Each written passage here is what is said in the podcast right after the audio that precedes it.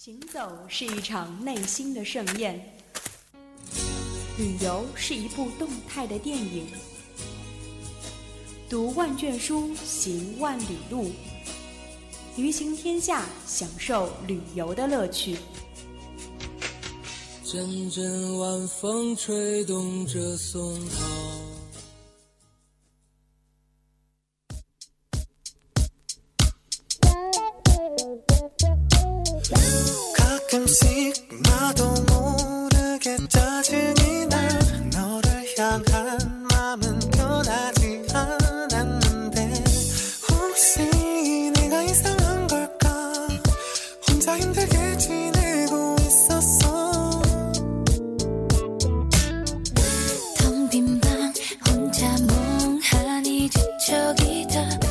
感谢您继续锁定 FM 九十五点二浙江师范大学校园之声。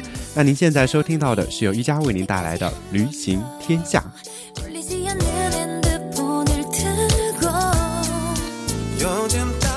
那在本期节目当中呢，一加主要是给大家介绍的是韩国。那今天请到的嘉宾也是一加的这个非常好的一位朋友，他的名字呢可能。嗯，他本名可能大家不太熟悉，我们电台的人都比较熟悉他的那个绰号吧，小奶子。对他今天来到了我们的节目现场，那下面请我们的嘉宾跟大家打个招呼吧。大家好，我是你们一家的好朋友施炳斌。然后关于小奶子这个外号，我实在不知道该怎么解释。呃，至于无法解释这个问题，那我们还是放一放，继续教你小奶子。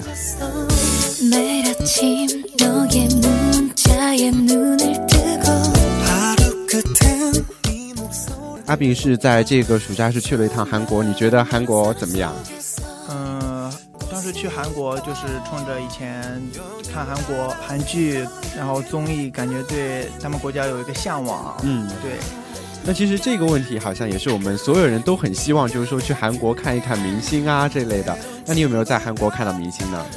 嗯，很可惜，很想看到，但是却偏偏没有遇到。嗯，这的确是个遗憾。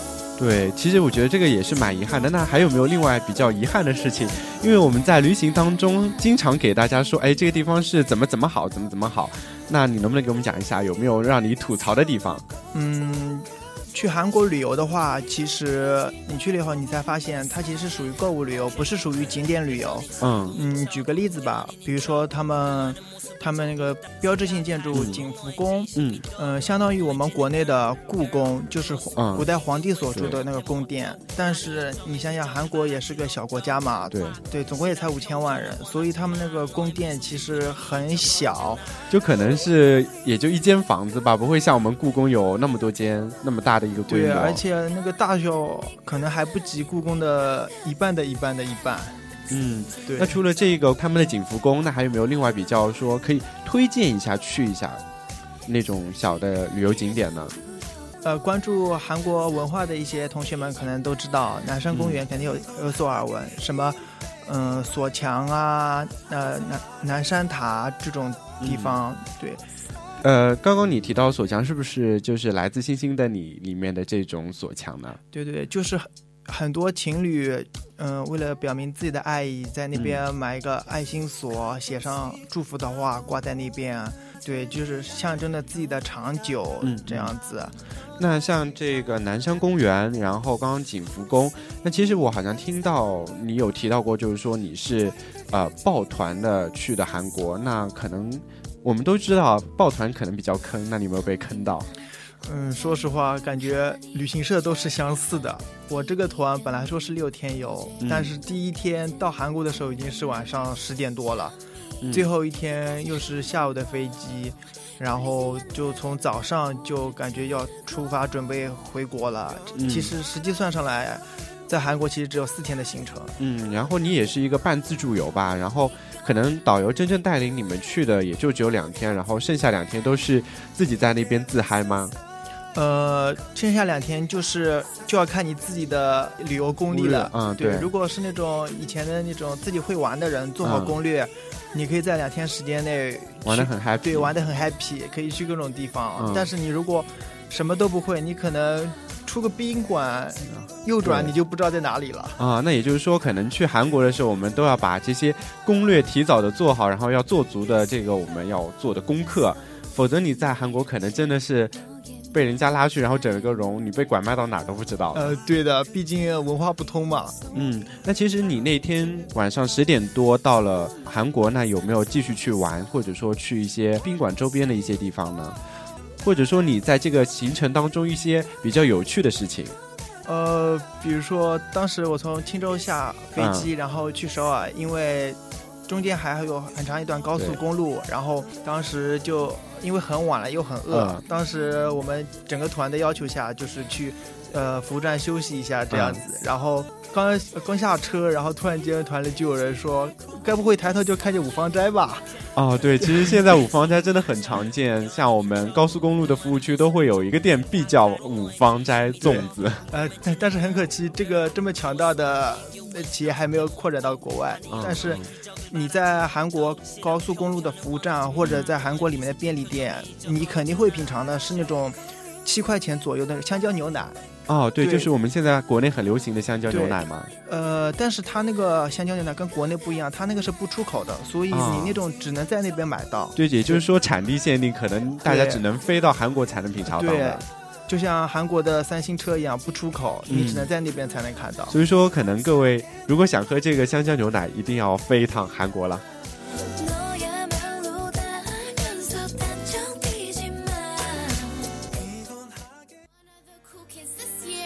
们坐着小椅子，神游大世界。咱们骑驴看唱本，走着瞧。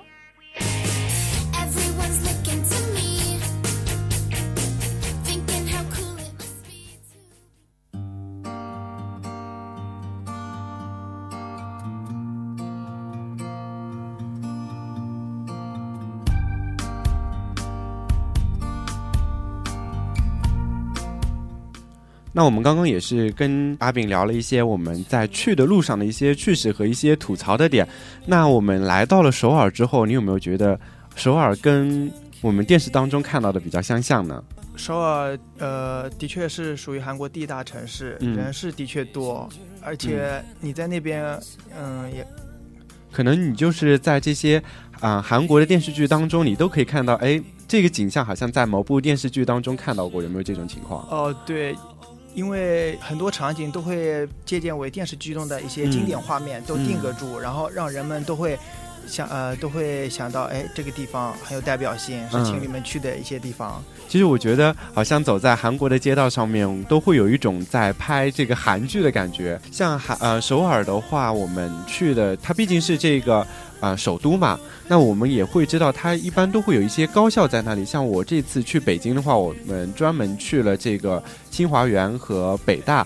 那阿炳，你去韩国的首尔的时候，你有没有去看他们当地的一些大学呢？当时我们是打算去看首尔大学和宏大的，嗯，但是后来因为自助游，为了保证可能要玩更多的地方，对，就是为了打包游玩那些地方，我们就去了梨花女子大学，简称梨大。那能不能给我们讲一讲这个梨花大学它是怎么样子的呢？梨花大学应该算他们国内最大的女子大学了，然后时间比较久。现在我记得他们总统朴槿惠也是从那边出来的。嗯，对，然后里面很多的建筑都是有点偏欧式的那种，你甚至会有看到有一个。报告堂像教堂的那种感觉啊，那也就是说，可能它这个学校也是比较有历史，然后也是比较呃标新立异吧，因为可能在韩国看不到这种建筑的风格。呃，对的。然后里面有个标志性的一个建筑，你可能在很多剧中看到过。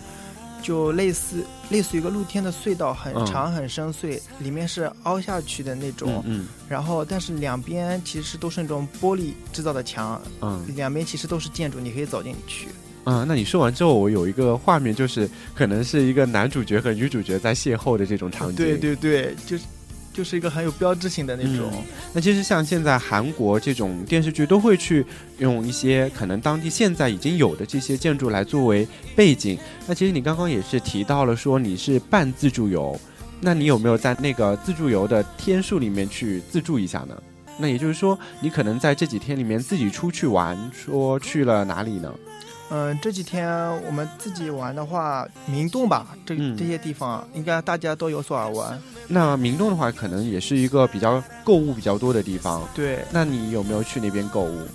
那边不仅仅是购物，还有很多美食，还有很多咖啡店。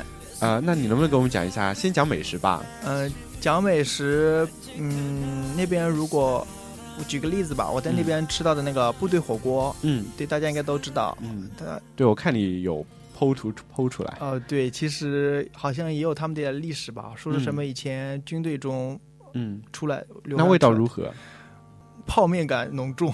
啊，好像跟我们北门的那个阿里郎一样，就是。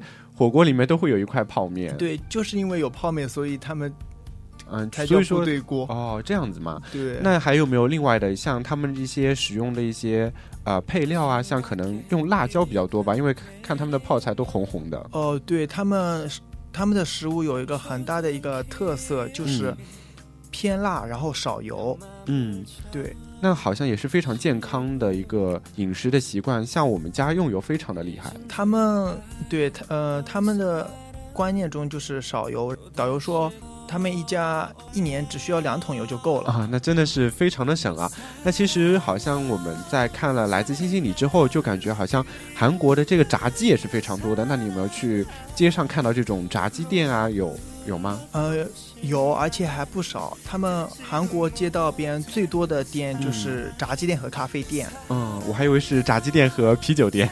那倒，那像其实炸鸡店的话，可能也是比较常见，像我们街边上这种大脸鸡排一样。那除了这个比较我们不健康的，那有没有健康的，像这种药膳啊之类的，你有没有去吃？嗯，韩国有一个。特产美食叫人参鸡汤，嗯，就是在童子鸡里面包入他们的高丽人参，高丽人参大家应该也有所耳闻吧？对，然后再包入米饭，然后就熬成一碗一碗鸡汤。对，鸡汤。听他们说，他们有个风俗，嗯。三伏天那段时间中，入三伏天之前，啊，来一碗，呃，来一碗，开开始准备过暑，嗯嗯，对，过暑假，过三伏天，对，三伏天过完以后，然后再来一碗。啊，对，那我用我们中国的一句话就是说，夏天进补，冬季打虎。对对对，那其实这个应该也是蛮补的，因为像高丽参啊这种都都是当地的特产，而且也是在我们现在这种药材市场上也是卖的非常贵的一些东西。那刚刚提到了贵，那韩国还有没有比较贵的食材？比较贵的应该他们韩国贵的是饮食，呃，吃的东西，比如说韩牛。啊，对，这个也是有所耳闻。我记得好像他们说有两片肉就要。这个价格就可以卖到一头牛的价格了，有没有这种情况？当时我是去吃了那个江湖东烤肉店，不知道大家对这家店有没有有所耳闻？嗯，当时他因为一方面他这家是品牌店，嗯，另外一方面他们里面比较高档，因为是烤肉嘛，肉本来就贵嘛，嗯，我就记得里面含牛一个五花肉的一个部位。嗯，一百二十克，折合人民币大概需要三百十多元。哦，那还真的蛮贵的，可能在我们这里三百多可以吃上一桌的菜了。对，而且它仅限是两两片肉。哦，那可能也真的是这个牛身上最精华的那两片肉了。那其实刚刚跟大家讲了吃的，那去韩国还有没有需要另外注意的地方？像有一些小攻略啊之类的，像我们要不要带手机？可能我们现在手机在那边用不了吧。对，因为在国外嘛，什么移动、联通在那边都是没有信号的。你如果为了图个方便的话，可以呃可以开通全球漫游，对，在那边，但是收费比较高。一般情况下去的人都会事先在淘宝上租一个 EGG，嗯，对，就是那种移动 WiFi 吗？对，就是移动 WiFi，你可以在那边只要开着 EGG，走到哪儿你都会有网。嗯，那大概一天这个价格是在多少？嗯，我当时去的那家淘宝店租的。日日经的话是六十元左右。嗯，那它是限流量、限时间吗？嗯，没有，你只要有电，无流量，你就可以畅游。对，也就是说，你一天只要保证你这个 EGG 有电，然后你随便走哪里，随便开着都会没有任何的风险，就是说不用担心它会超这个流量。嗯，压根不用担心。那其实六十块钱一天真的蛮划算的。像我曾经有一个朋友从香港给我打了一个电话过来。我就只负责在家里接，然后接了三分钟，二十一块钱没了。所以说，按照这个来比。比对的话，我们这个 E G G 的六十块钱一天的价格还是非常便宜的。对，那其实像我们现在在我们生活当中都会利用网络来进行沟通，所以说有这个 WiFi 也是非常的必要的。那除此之外还有没有别的注意的呢？像我们这些充电的时候，嗯，因为国内跟国外电压标准不一样，他们那边是两孔插座，你去那边最好先去购置一个。插头转换器，对你不然去那边带了手机，带了一 G，没得充电，那也等于废啊。嗯嗯，对。那我们住宿方面呢？住宿方面，韩国的宾馆跟国内的宾馆还是有点不一样的。比如说，他们等级是按那种花。对对。呃，日本当中也会有用花来这种标签吧？就相当于国内的什么几星几星这种概念，就是档次的问题。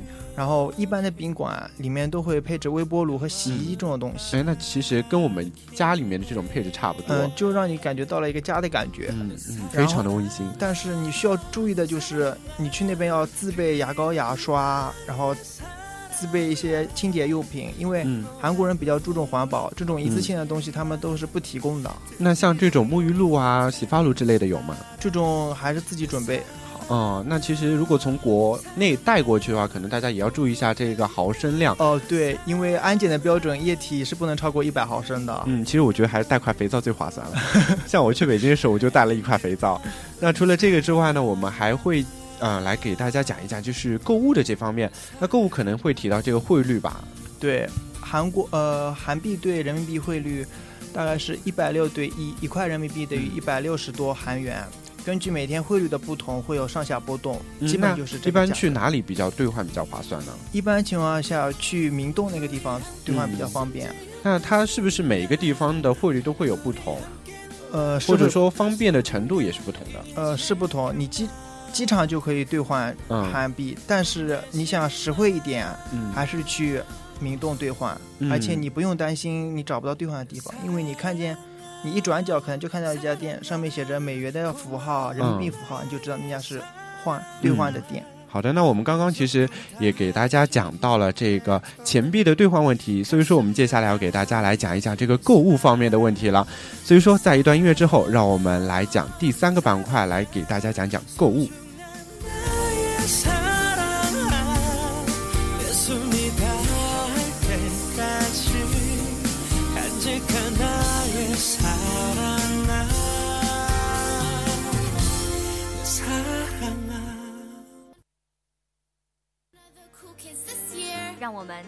坐着小椅子，神游大世界。咱们骑驴看唱本，走着瞧。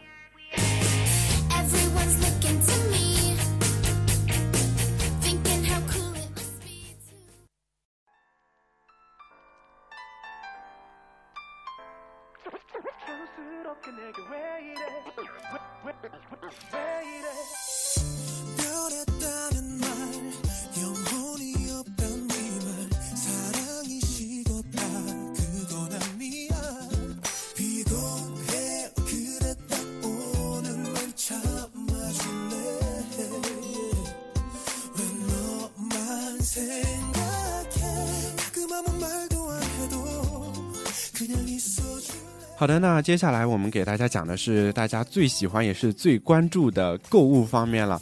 那阿炳，你其实去了那边有没有购物，沦为代购狗？其实这个问题我等于白问了。对，因为别人一知道你是去韩国，嗯，就。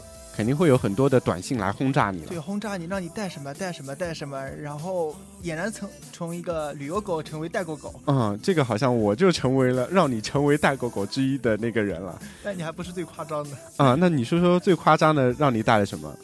最夸张的还是比较惨的是我姐夫。嗯，他头一天买了三千多块的护肤品，没有一样是自己的。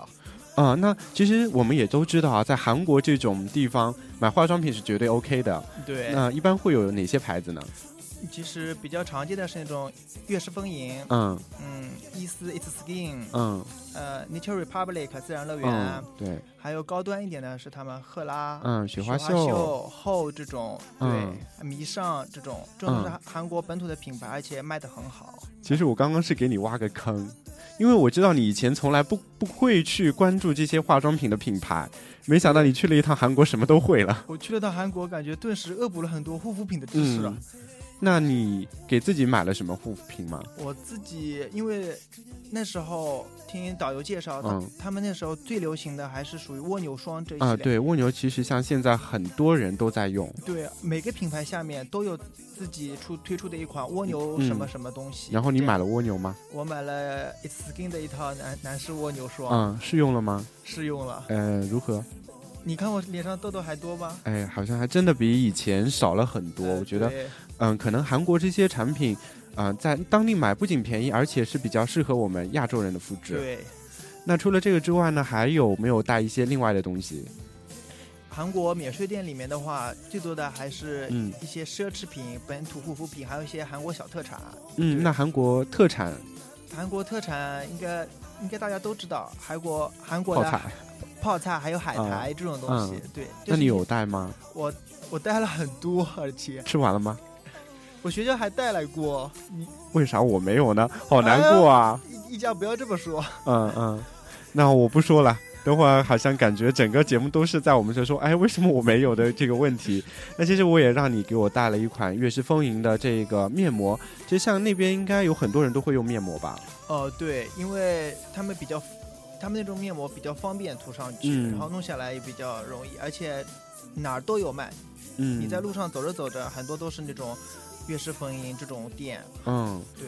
那其实像你那边给我带过来是六十八。呃，我是给你带了悦诗风吟的一个火山泥面膜。啊，我不知道国内价格是多少。国内是九十九。然后我最后给了你六十块，你最后还倒贴了代购费，没关系。那其实像那边的话，很多人都会去代购。像我后来有位同学也是去了韩国，就让他们带了自然呃乐园的这个呃芦荟胶。对，那你有带吗？芦荟胶我是没买，但是我一个朋友买了很多，因为比较好用，买的人多，价格价格很实惠。嗯，我记得好像是这个，呃。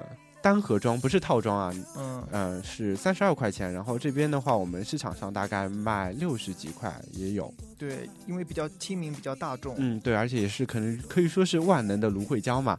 那除此之外呢，我们刚刚也是提到说，可能韩国会注重面子工程，那他们的化妆技术应该是非常 OK 的吧？呃，这个应该是韩国最拿得出手的技术了，最拿得出手、最直观的一个技术了。我在韩国的话。路上看到的人几乎都是化了妆，嗯，淡妆、浓妆，甚至男生女生都有吗？呃，男女生可能会化的浓一点，男生的话淡妆基本都会化。所以我在韩国几乎没看到那种脸上，就是说会有坑坑洼洼的那种那种男生，我都没看到过。那从这一点也可以看出，他们是非常注重这个仪容仪表的修饰的。对。那我们还知道，他除了这个非常好的，呃，化妆。还有一个就是整容了，那你有没有去看到整容的这种情况？整容的情况啊，应该是最常见的。嗯，举个例子吧，嗯，当时我们导游来的那天，然后他跟我们说韩国的整容，他就说韩国的整容微整的话，这种打个瘦脸针或者割个双眼皮、垫个鼻子这种很普通，很普通，就像就感觉我们国内烫个头发、做个头发什么之类的，很常见。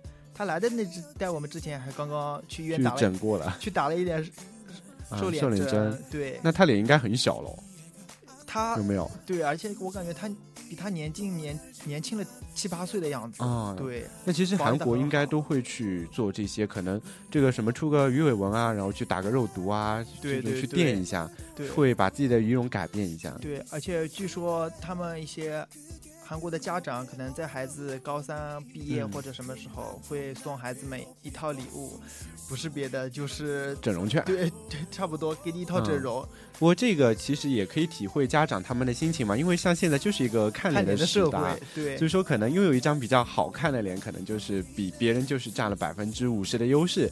但是在韩国，就是有那么多人都在整，会不会有撞脸的这种情况出现？撞脸的情况的确有，比如说后面那两天自助游的时候，我刚下地铁，我大老远的就感觉，哎，那个不是我导游吗？但是刚要上去打招呼，不对，这不是我导游。啊，就是说可能跟大家整的这个东西都一样了。对，可能整的那种模式套路可能是一样的。韩国可能这个主治医师太少了，或者说他们的审美标准就是这样子的，可能可能就是尖下巴或者高鼻梁的这种双眼皮。对，然后所以所有人整出来都是一个模子里面刻出来的一样。那除了这个以外呢？呃，有没有你在购物的时候有没有碰到过这种比较奇葩的事情？购物的应该是属于我们大天朝人民了。有些，因为他们也是几天的旅游，也是跟应该跟我一样是半自助的，他们应该会选择在自助那两天去整一个容，然后，然后你有的时候就会看到在免税店抢东西的人海中，你会看见一个包着头。